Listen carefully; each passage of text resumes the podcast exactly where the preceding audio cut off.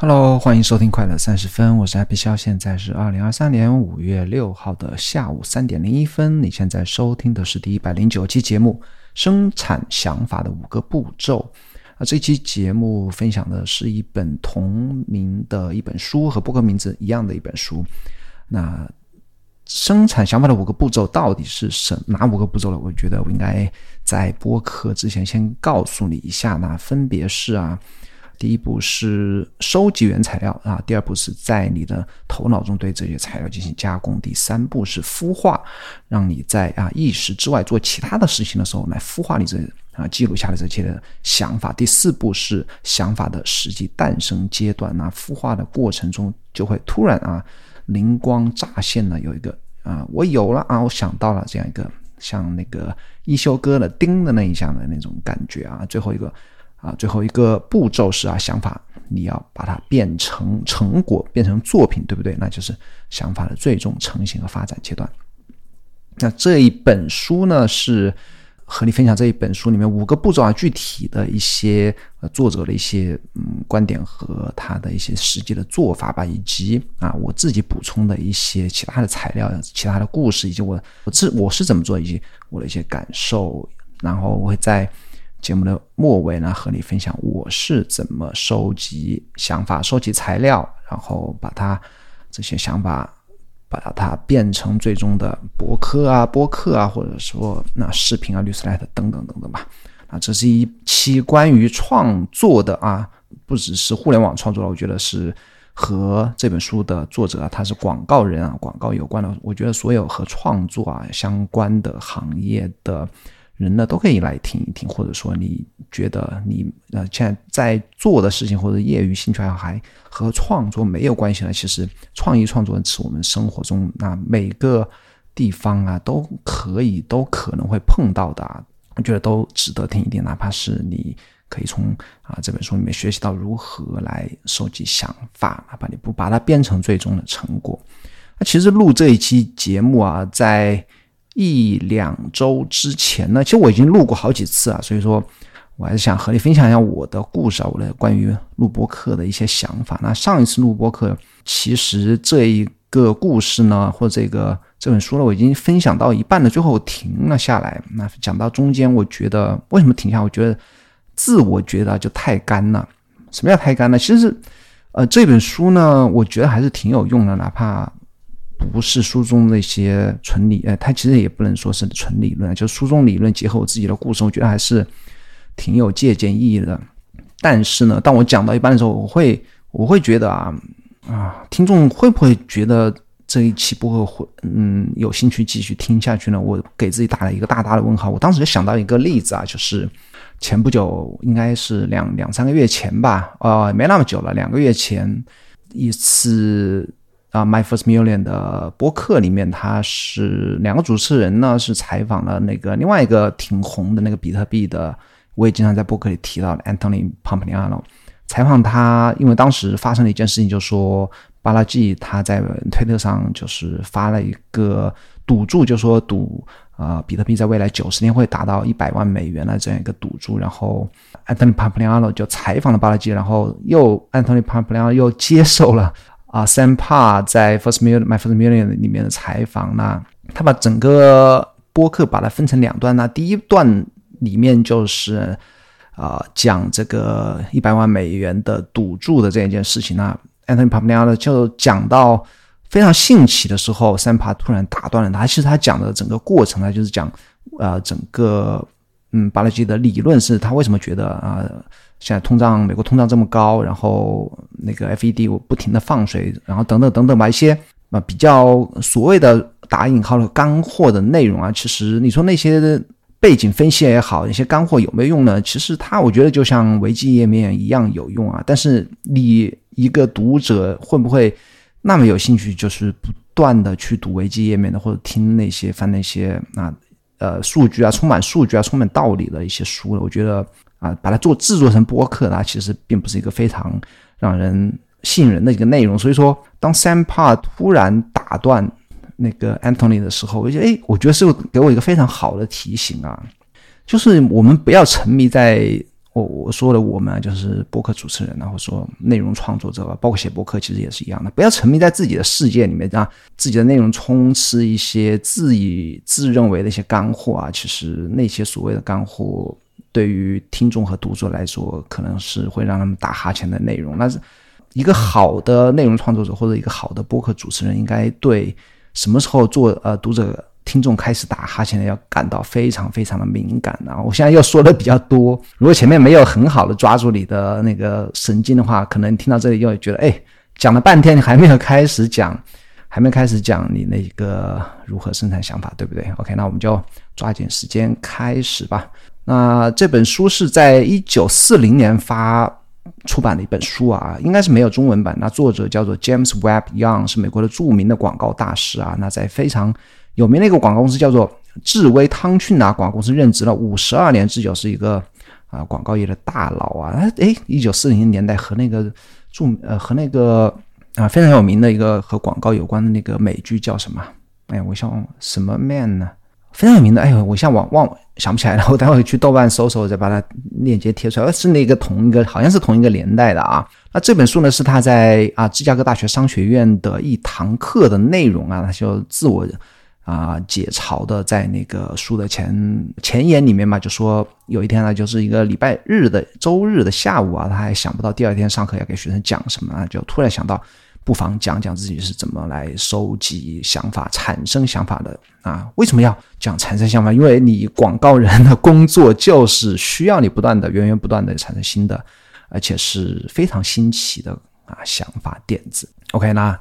就和你分享了这本书的一些内容啊，他在分享他自己的五个步骤之前，他有两个章节啊，他就通过这两个章节呢，其实是其中一个章节是鼓鼓励所有的创意工作者呢，要做一个啊生产想法的一个机器啊，另外一个章节是讲了啊知识与原则。那我先跟你讲一下那个第一个章节，他说叫做帕里奥理论啊，帕里奥就是那个八零二零的那个帕里奥，他。借鉴了帕里奥的一个叫做投机者和实力者的一个一个对比啊，他说帕里奥说把所有人可以分成那个投机者和实力，那什么叫投机者呢？speculator，那投机者是不满足于现状的人，他们是生意人，是改革派，是不断产生新的想法的人。那什么是实力者呢？实力者是常规的、稳定的、没有想象力的人，保守的人，他们是被投机者操纵的人。那换一句话说呢？投机者就是不断产生想法的人啊，不断的创造的人。那实力者就是 rentier，rentier 其实就是消费者了。那这个世界上啊，其实百分之九十九的人都是消费者啊，消费别人制定的规则，产出的新的产品啊。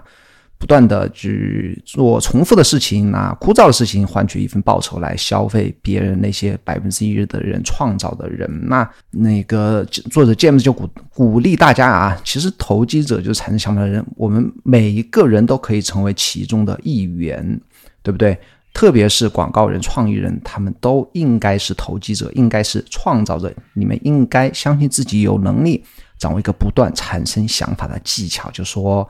产生想法，它其实是一个可以掌握的一个技能啊。当你掌握这个技能之后，你就可以变成投机者的一员。OK，那下一个章节他说的是关于知识与原则。那什么是知识呢？他说特定的，首先说啊，他特定的知识点不算什么，算不了什么，没有用，因为他们是由啊罗伯特哈。哈钦斯博士啊，称之为快速老化的事实组成的。那原则和方法就是一切啊！我觉得这个说的特别好，我也在推特里引用了这句话啊。什么意思呢？就说知识啊，它你现在认为学到知识，包括你现在 AI 出来，你就会去学怎么和给 AI 提问，对不对？Prompt。现在有个工作叫 prompt 师，对吧？叫提问师，那这些都是知识点啊。就是说啊，你与其去掌握知识点，不如去掌握一个行业或者一个领域的背后的原则和方法呢。其实就是伊兰马斯克他经常强调的第一原则 （first principle），对不对？你要进入什么行业，你最先要做的事情，掌握这个事事物或者一个行业背后的一个最主要的原则啊。然后他后面还说啊，他举例说，就是因此在广告业，我们可能知道字体的名字名称，知道版画的价格，知道一千个出版物的价格和截止日期。我们可能知道足够的想法和修辞来迷惑一个教师，知道足够的电视艺术家的名字来自在广播员的鸡尾酒会上酒会上保持自己的地位。我们可知道所有的这些东西，但仍然不是一个广告人，因为我们不了解广告工作的原则和方法。什么意思呢？你可以成为一个很好的社交者，可能张嘴就来那些专业的术语，对不对？或者对行业里面的一些规格参数了如指掌，但是你不能成为一个很好的广告人，因为你没有写出漂亮广告语啊。产生出漂亮的广告啊，令人吃惊的、令人赞叹不已的新奇的广告点子，那这个才是呃，做一个作为一个广告人背后的一个原则。那其他的东西只不过是不断老化的事实啊，没有用的。OK，那还后面还说了一句话，我觉得特别棒。他说：“产生想法的艺术也是如此，最有价值的支持不是在哪里寻找一个特定的想法。”啊，这我再补充一句啊，所以说想法并不是最主要的，没有任何想法是多么了不起的。就好比说，我现在啊，我今天产生了十个非常了不起的想法，我就躺在想法上就可以怎么怎么样了，对不对？就想法单个想法其实并不是重要的，是它背后的产生想法的逻辑和原则或者是方法吧。他接着说，而是如何在所有想法中。想法产生了头想方法中训练头脑以及如何掌握所有想法的源头和原则，就是我刚刚讲的单个想法其实不重要，重要是产生想法的原则啊。OK，那正题来了，总共刚才我说过啊，有五个步骤吧，步骤。那第一个，第一个还是想先分享一下啊，什么是想法，什么是 idea？那什么是想法呢？他啊，作者 James 说有两个和啊想法相关的一个原则，第一个。一个想法无外不外乎是旧元素的新组合，那这个他给出了想法的定义啊，什么是 idea？idea 是旧的元素啊，就是过去别人说过的话、想出的点子，然后的新的组合，你可以把跨越多少世纪的前，然后不同领域的两个点子把它融合在一起，那这就是一个新的想法。那所以想法就是旧元素的新组合，然后产生想法一个非常重要的。一个能力啊，这就是他刚才讲的产生想法的两个原则。这第二个原则就是将旧的元素纳入新的组合的能力，主要主要取决于看到关系的能力。所以说，产生想法什么说什么东西最关键呢？就是看到不同想法之间的关系啊，就找到把不同时空、不同领域的不同来自不同人的。啊，不同的想法把它联系到一起啊，这个就是产生想法的最关键的能力啊。他说，因此寻导致寻找事实之间的关系的思维习惯，在思想的产产生中变得极为重要。现在这种思维习惯无疑是可以培养的。我敢说，对于广告人来说，培养这种习惯的最好的方法之一是通过学习社会科学。因此，像谁谁谁说的有闲阶级理论和谁谁谁说的。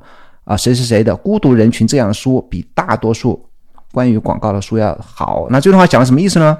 就是你产生想法的人，创意工作者呢，就是要读啊不同的领域的书，你不能去啊读那些啊如何写一个好广告，如何啊产生好点子，不能只去读这样的书，你应该去什么？读其他的像社会科学或者其他领域的书，把这些书再和自己的专业知识结合起来，才能产生好的点子。OK OK，那来到正义了，终于来到正题了，五个步骤啊，而且作者强调五个步骤一定要按照顺序来完成啊。刚才讲了，第一个是找到原材料，对不对？作者把原材料啊，就是所有你创意的源头吧，分为两类啊，分别是明确的和一般的。什么是明确的呢？比方他说，比方说广告业里要你要知道你的产品和顾客，对不对？他还用一个例子，用一个例子来那个来讲啊，什么叫明确的明确的材料？比方说，当你要写一个啊巴黎的出租车司机时呢，你需要真的真的去去做那个。出租车，然后和出租车司机聊天，了解他们每天的工作，然后，然后你才能啊非常详细的描述出一个一个巴黎的工作的出租车司机的这样一个形象。那这就是非常明确的啊原始的材料。那一般的材料是什么呢？一般的材料是，就像我刚才讲的，当你需要去做广告的时候，你不能只了解你的专业，不能只了解你的顾客和产品，对不对？刚才讲的出租车司机就是你的产品。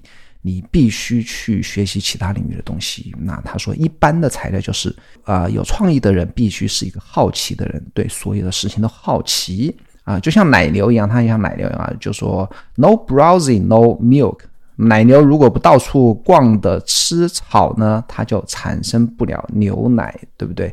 就是就是你要像奶牛一样到处四处乱逛啊，就收集不同领域的一些新闻也好啊，知识也好，趣闻也好，把它们组织到你的专业的明确的材料中去，才能产生好的啊点子。那就是原始材料的两个类别啊，明确的和一般的。它给出了记忆。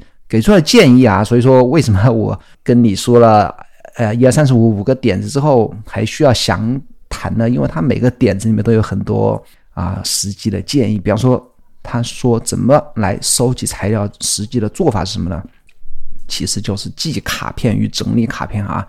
这里要说到那个卡片，哎，Sleepbox 这个其实前两年，二零二零年、二一年、二二年这三年。啊，笔记非常红火的时候，大家我几乎每个喜欢个人效率以及喜欢笔记的人都应该知道，那个卡片笔记法是非常火的。其实不止那个德国那个教授叫什么，我那个 Zettelkasten，把他这个 Zettelkasten 卡片法把它发扬光大的一个教授啊，他是一个非常知名的人。其实啊，很多像。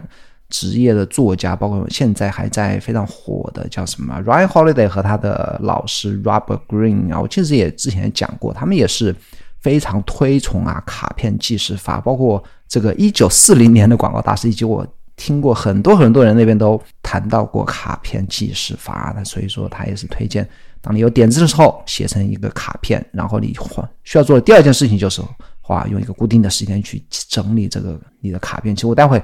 在结尾会有结尾处也会说，我其实现在在收集想法的做法也是用的卡片记事法吧。包括啊，我之前读过那个 Gary Harber，我也曾经做过一期关于他的 Gary Harber，另外一个非常啊厉害的广告人吧，或者说营销大师吧。他其实做法也是类似的，他收集材料的做法也是类似的，不过他是。他怎么做呢？他是他跟他儿子说啊，你如果想成为一个个领域的专家，然后通过你的专专业的知识能够营销出更多的，通过六十来的营销出更多的产品，你需要做的就是花可能一周两周的时间收集一个领域所有的资料，比方说房屋中介吧，或者某一个地区的一个房屋的房地产的一个现状啊，你比方说你把这所有这个关于这个话题的资料全部收集起来，然后把它。啊，花两周的时间把所有资料融合到一起，写成一个小册子，然后把这个小册子再通过流程来来来出售。所以说，不同的作者、不同的作家，他们都有自己啊不一样的一个收集材料的方式。OK，那第二步叫做精神上的消化过程。那这个环节应该做的事情就是，你要花一个固定时间来把之前。收集的两类材料啊，明确的材料和一般的材料，找到它们彼此之间的关系。那作者说，这个阶段会发生两件事情。你当你坐下来来仔细的回顾你之前的那些材料的时候，模糊的点子就会出现。你要把这些模糊的点子记录下来。第二步是你会感觉累，你感觉会感觉停下来，会感觉啊写不了什么新的模糊的点子啊。这个时候你应该坚持再写一两个点子。这个我自己的感受是一样的啊。虽然我不会，我真的没有我自己的整个过程创作过程中没有一个去找到自己所谓的材料之间的关系的这样一个过程啊，但是当我觉得需要在某一天来写 blog 的，需要在某天来发送 newsletter 的时候，我经常也会感觉到自己没有什么好写的。但是你真的去坚持，逼自己一定要想出那一两个点子的时候，其实是完全是可以想出来的。所以说，OK，我觉得当你。觉得自己没有点子的时候，其实你应该是去逼一下自己啊。那这就是第二个步骤，你开始要寻找彼此之间的那些材料之间的关系，然后记录下来模糊的想法。第三步叫做完全放空啊。作者说的，让问题进入进入你的潜意识，以至于在睡觉的时候都会想它。那么第一步是收集材料，第二步是咀嚼材料，咀嚼材料是你坐下来去找到彼此之间的关系。那第三步就是消化你的材料，消化材料的时候，你是就和我们人类一样啊，我们不需要再去咀嚼了。那食物进入到我们的胃部之后呢，我们以为啊，我们没有去做任何动作，但实际上胃我们的消化系统还是在运作的啊。那这里恰好我也最近也读到一些例子，我可以啊插进来和你分享一下。呃，Bob Dylan 的一个啊写歌的一个步骤啊。那 Bob Dylan 曾经呃告诉过《洛杉矶时报》的作啊记者罗伯特希尔本，他说。我的歌曲要么是基于基于古老的新教赞美诗，或者卡特家族的歌曲，要么是蓝调形式的变化。可能的情况是，我会拿一首我知道的歌，并简单的在我的脑海中开始播放，这就是我冥想的方式。例如，我会不断的在脑海中播放 Bob 诺兰的 Turbulent Tumbleweeds。当我开车的时候，或与人交谈的时候，或坐着时候，或其他时候，人们会认为他们在和我说话，我在回话。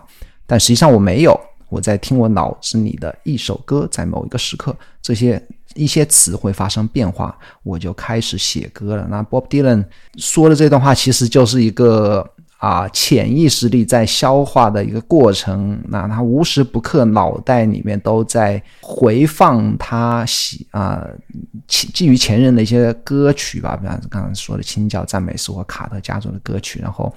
不断在潜意识里播放这个歌曲啊，然后突然的一个瞬间啊，一些歌词会发生变化，一些曲调会发生变化，他就开始写出了新的歌曲。他也从来不介意告诉别人，他自己的歌都是来自于别人的前人歌的一个变种吧。然后还有一个叫做 Park Downhill 的这样一个，把车停在向下的斜坡上。这个我之前在可乐周报里也曾分享过的一个写作的方法。或者说一个工创业工作的方法，那叫做停在向下的斜坡上。我第一百零四期可乐周报曾经分享过啊，那是我当时这么写的。我说，创意工作者包括程序员、设计师，甚至是律师，应该在一天结束时完成手头任务里最困难的部分，留一点点尾巴，留下最简单的部分，等明天回来再完成。这就是下坡停车。这么做有的好处有两点：一是你完成了最困难的部分，不用焦虑的睡不着。